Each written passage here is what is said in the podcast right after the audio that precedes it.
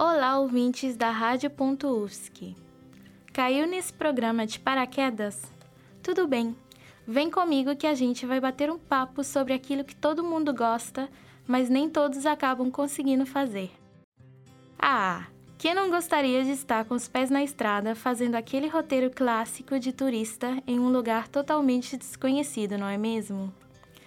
Então, coloca a tua melhor mochila e vamos nessa jornada. Eu sou a Kelly Patrício e hoje vamos mergulhar no conceito de mochilão. Aê, coloca tua mochila aí e entra. Por quê? Porque hoje todos os caminhos levam a Mochilândia. Demorou.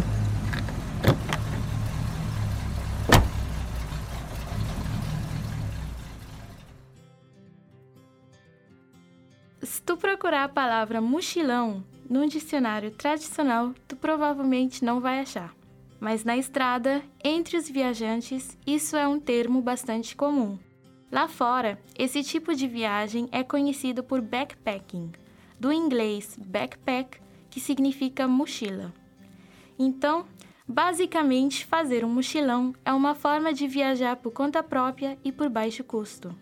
Geralmente, inclui ficar em acomodações que caibam no bolso e carregar todos os seus pertences necessários contigo em uma mochila.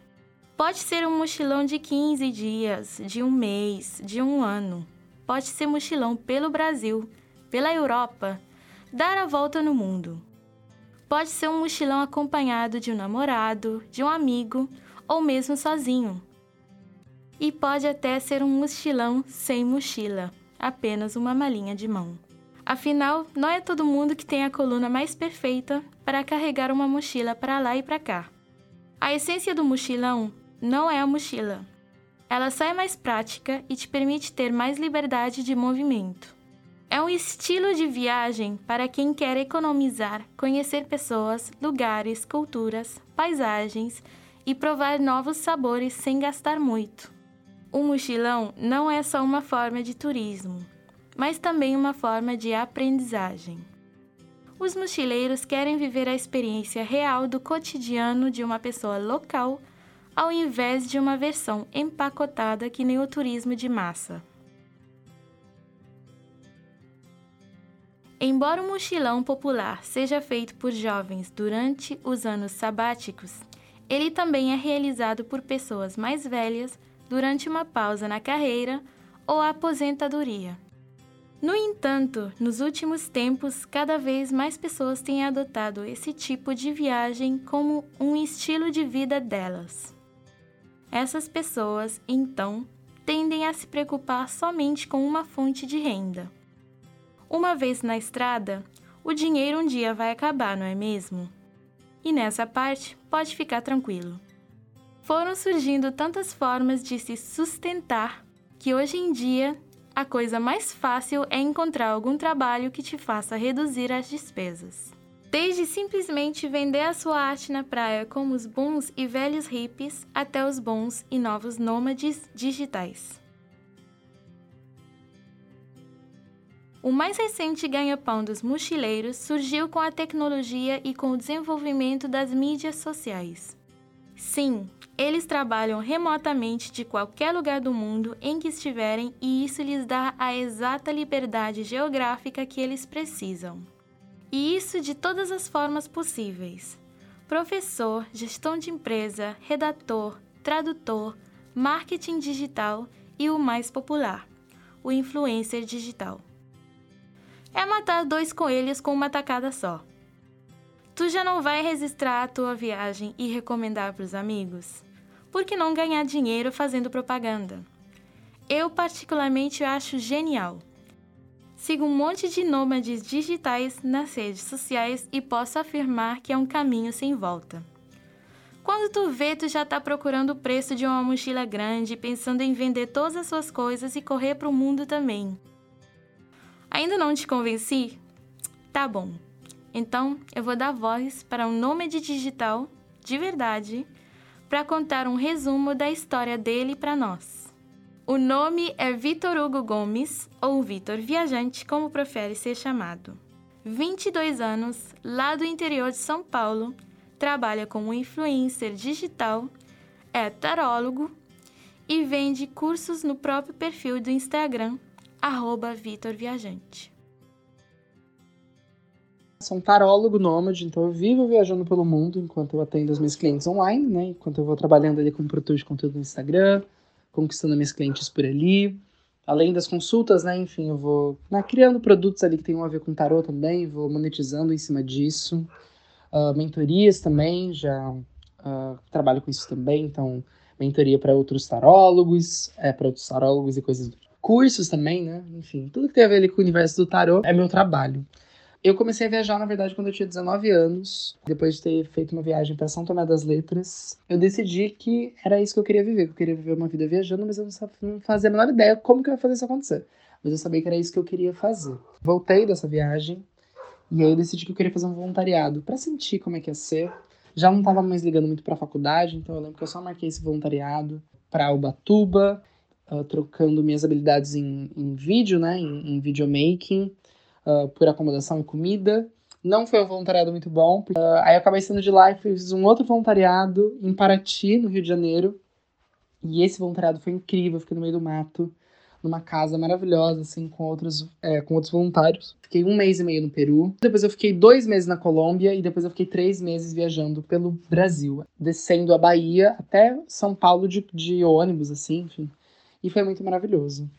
E aí que eu fui ano que vem, ano passado, né? Fui pro México. Então foi o meu primeiro país assim que eu realmente fui, sendo 100% tarólogo, nômade. Fui pro México, passei um mês no México. Do México eu saí, eu saí de lá, fui pra Argentina. Fiquei três meses em Buenos Aires. E aí voltei pro Brasil, fiquei dois meses no Brasil e agora vim pra Turquia. E já faz um mês e pouquinho que eu tô aqui, um mês e uma semana já. E cá estou, não sei para onde que eu vou agora. Próximo lugar que eu vou, acho que eu vou ficar mais um tempo aqui na Turquia, depois provavelmente vou para algum outro país da Europa. Tudo isso trabalhando 100% como tarólogo. Muito legal a história do Vitor, né? Eu tenho um relato de uma intercambista voluntária que também é nômade digital e nesse exato momento ela se encontra em um trabalho voluntário um tanto quanto polêmico. Mas calma que eu vou até fazer uma pipoca para essa aqui e a gente se encontra logo depois do intervalo, ok?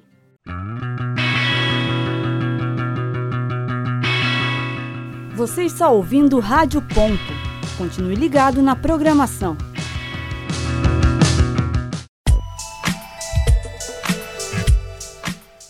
Rádio Ponto UFSC. Confira nossa programação e os áudios no nosso site www.radio.ufsc.br.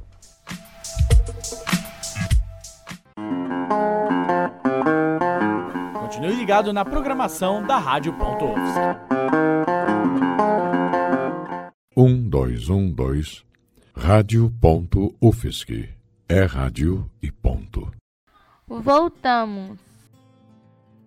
Intercâmbio voluntário. Esse é um termo que nem eu sabia até pouco tempo atrás. Uma das formas mais simples de reduzir os custos nas viagens é fazendo trabalho voluntário. É basicamente trocar mão de obra por acomodação. Me fala se isso não é genial! Você está simplesmente trabalhando e seu salário é casa e comida, que é a maior parte do gasto que tu tem enquanto tu viaja. E há várias formas de fazer isso. Tem algumas plataformas que tu se cadastra e procura a tua melhor vaga no país que você quiser. Tem de tudo, desde garçom até agricultura e pecuária. Se tu não está disposto a se esforçar tanto assim, tem outra forma que se chama Couchsurfing, que são pessoas que disponibilizam um sofá ou uma cama para mochileiros que precisem em todo o redor do mundo. Enfim, é realmente um mar de possibilidade. A nômade digital Patrícia Vock é especialista nesse assunto. Vende cursos sobre intercâmbio voluntário no seu perfil @patriciavoc, que tem todas as melhores dicas sobre isso, pois começou nessa vida nômade desde novinha. Porém, ela decidiu se enfiar no voluntariado lá no Israel, no exército. Repito, no exército. Então, Ao invés de nos trazer dicas, ela nos traz um depoimento do seu voluntariado diretamente de Israel. Confira. Câmbio. Um, Para vocês terem uma noção, hoje é o meu segundo dia aqui na base do Exército do Israel e eu cheguei aqui anteontem. Eu estava na Turquia, peguei um voo de Istambul. A gente aprende ainda mais sobre a história, então está sendo um intercâmbio bem informativo, assim. Mas enfim, gente, eu só quero dizer que uh, cada dia que eu tô aqui eu tô mais feliz de ter feito essa escolha, que tá indo muito de encontro com o que eu buscava, com o que eu queria. Completamente diferente do que eu imaginava. Eu achei que eles iam ser muito mais rígidos, mas eles são muito tranquilos. Tem as regras, desde que a gente siga essas regras, se respeite.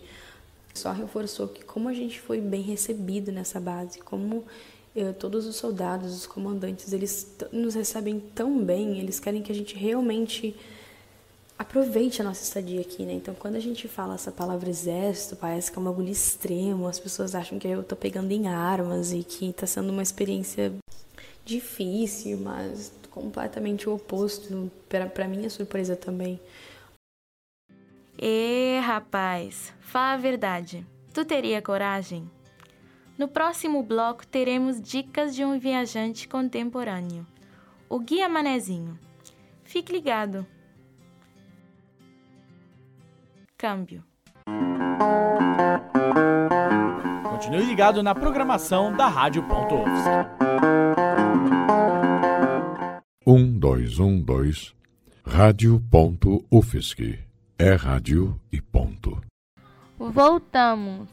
Oi, oi, Kelly. Oi, como estão ouvintes da Rádio Ponto? Querida UFSC, saudosa UFSC, é, passei por aí também. É, eu sou o Rodrigo, sou o Guia Manezinho, o pessoal me conhece pelo perfil de trabalho, né? faço caminhadas culturais em Floripa e também sou um viajante por paixão. E logo explico como é que essas duas coisas se conectam.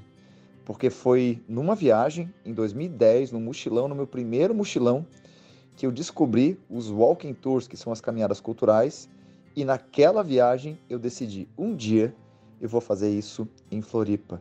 Então, é, esse gosto por viajar, essa paixão por viajar, acabou mudando toda a minha, a minha rota profissional e hoje eu vivo também com, com esse espírito de viagem. Né? Então, um pé é o Rodrigo Viajante, que já conhece quase 40 países, e o outro é o Rodrigo que gosta de receber viajantes em Florianópolis, né? em Floripa, Ilha da Magia. É, assim é hoje a minha vida. O nome é Rodrigo. Ao contrário do que vimos antes, ele começou nessa vida de mochileiro e foi aí que percebeu que o seu melhor destino sempre foi a Ilha da Magia. Hoje em dia, ele vive para lá e para cá, mas a sua ocupação mesmo é contar a história de Floripa em caminhadas culturais que aliás eu já reservei a minha. O manezinho que ganhou o Prêmio Nacional de Turismo nos conta um pouquinho da sua história e nos traz algumas dicas valiosas. Sabe que durante muito tempo eu achava que pela minha formação mais simples, né, mais humilde, eu não seria capaz de, de viajar para fora do Brasil, por exemplo. Eu, até os meus, é, os meus 28, 29 anos, eu não tinha feito nenhuma viagem internacional, senão com a minha família uma vez na década de 80 de carro no Paraguai, que foi uma aventura. É, mas eu, eu entendi que, que eu podia começar a fazer aquilo com cautela, é, juntando um pouco de dinheiro por mês, e hoje eu digo que é possível sim, especialmente com disciplina financeira, né? E claro, de, adequando a, as suas necessidades e as suas vontades. Preciso entender também o contexto em que a gente consegue fazer uh, as viagens e o objetivo que tu tens para as viagens. Por exemplo, no meu primeiro mochilão, lá em 2010, é, a cotação do dólar e do euro era muito menor. Né? Na época, se não me engano, estava cerca de 1,50 o dólar e 2,20 o euro. É, então, permitia que a gente fizesse mais, mais viagens dessa forma. Mas, para além disso, é o que, que eu quero, por que, que viajar me faz tão bem, o que, que me traz de aprendizagem e de desaprendizagem. Eu acho que esse é o, é o grande barato de viajar. É, no meu caso, é, quase todas as viagens, ou boa parte das viagens, é, viagem solo, mas também já viajei com uma companheira, uma excelente companheira de viagem naquele período, e também foi outro tipo de aprendizado e outro tipo de viagem. Então, juntando tudo isso, um pouco do viajante, é, um pouco de quem se apaixonou por turismo e, e, e gosta de, de, ouvir e aprender sobre as histórias, né? Então, fotografar um pouco, é, aprender, é, se conectar, entender também que, que a viagem é sempre um momento de aprendizado com a gente mesmo, com as dificuldades, com as coisas boas e, e não tão boas que acontecem. Né? É, já passei mal, já fui para o hospital, é, já, já tomei boas decisões, já tomei decisões ruins, e tudo isso não é o que acontece, mas o que acontece depois que a gente toma alguma decisão. E isso a gente traz das viagens para a vida. Um abraço e até logo. E aí, ficou com vontade de fugir para o mundo com a sua mochila? Então bora que eu já tô prontíssima. Com isso, a Mochilândia de hoje chega ao fim e eu te agradeço por ter ouvido até aqui. O programa foi produzido como trabalho final para a disciplina de Laboratório de Áudio e Radiojornalismo da Universidade Federal de Santa Catarina. Produção, roteiro, locução e edição pela repórter que vos fala, Kelly Patrício.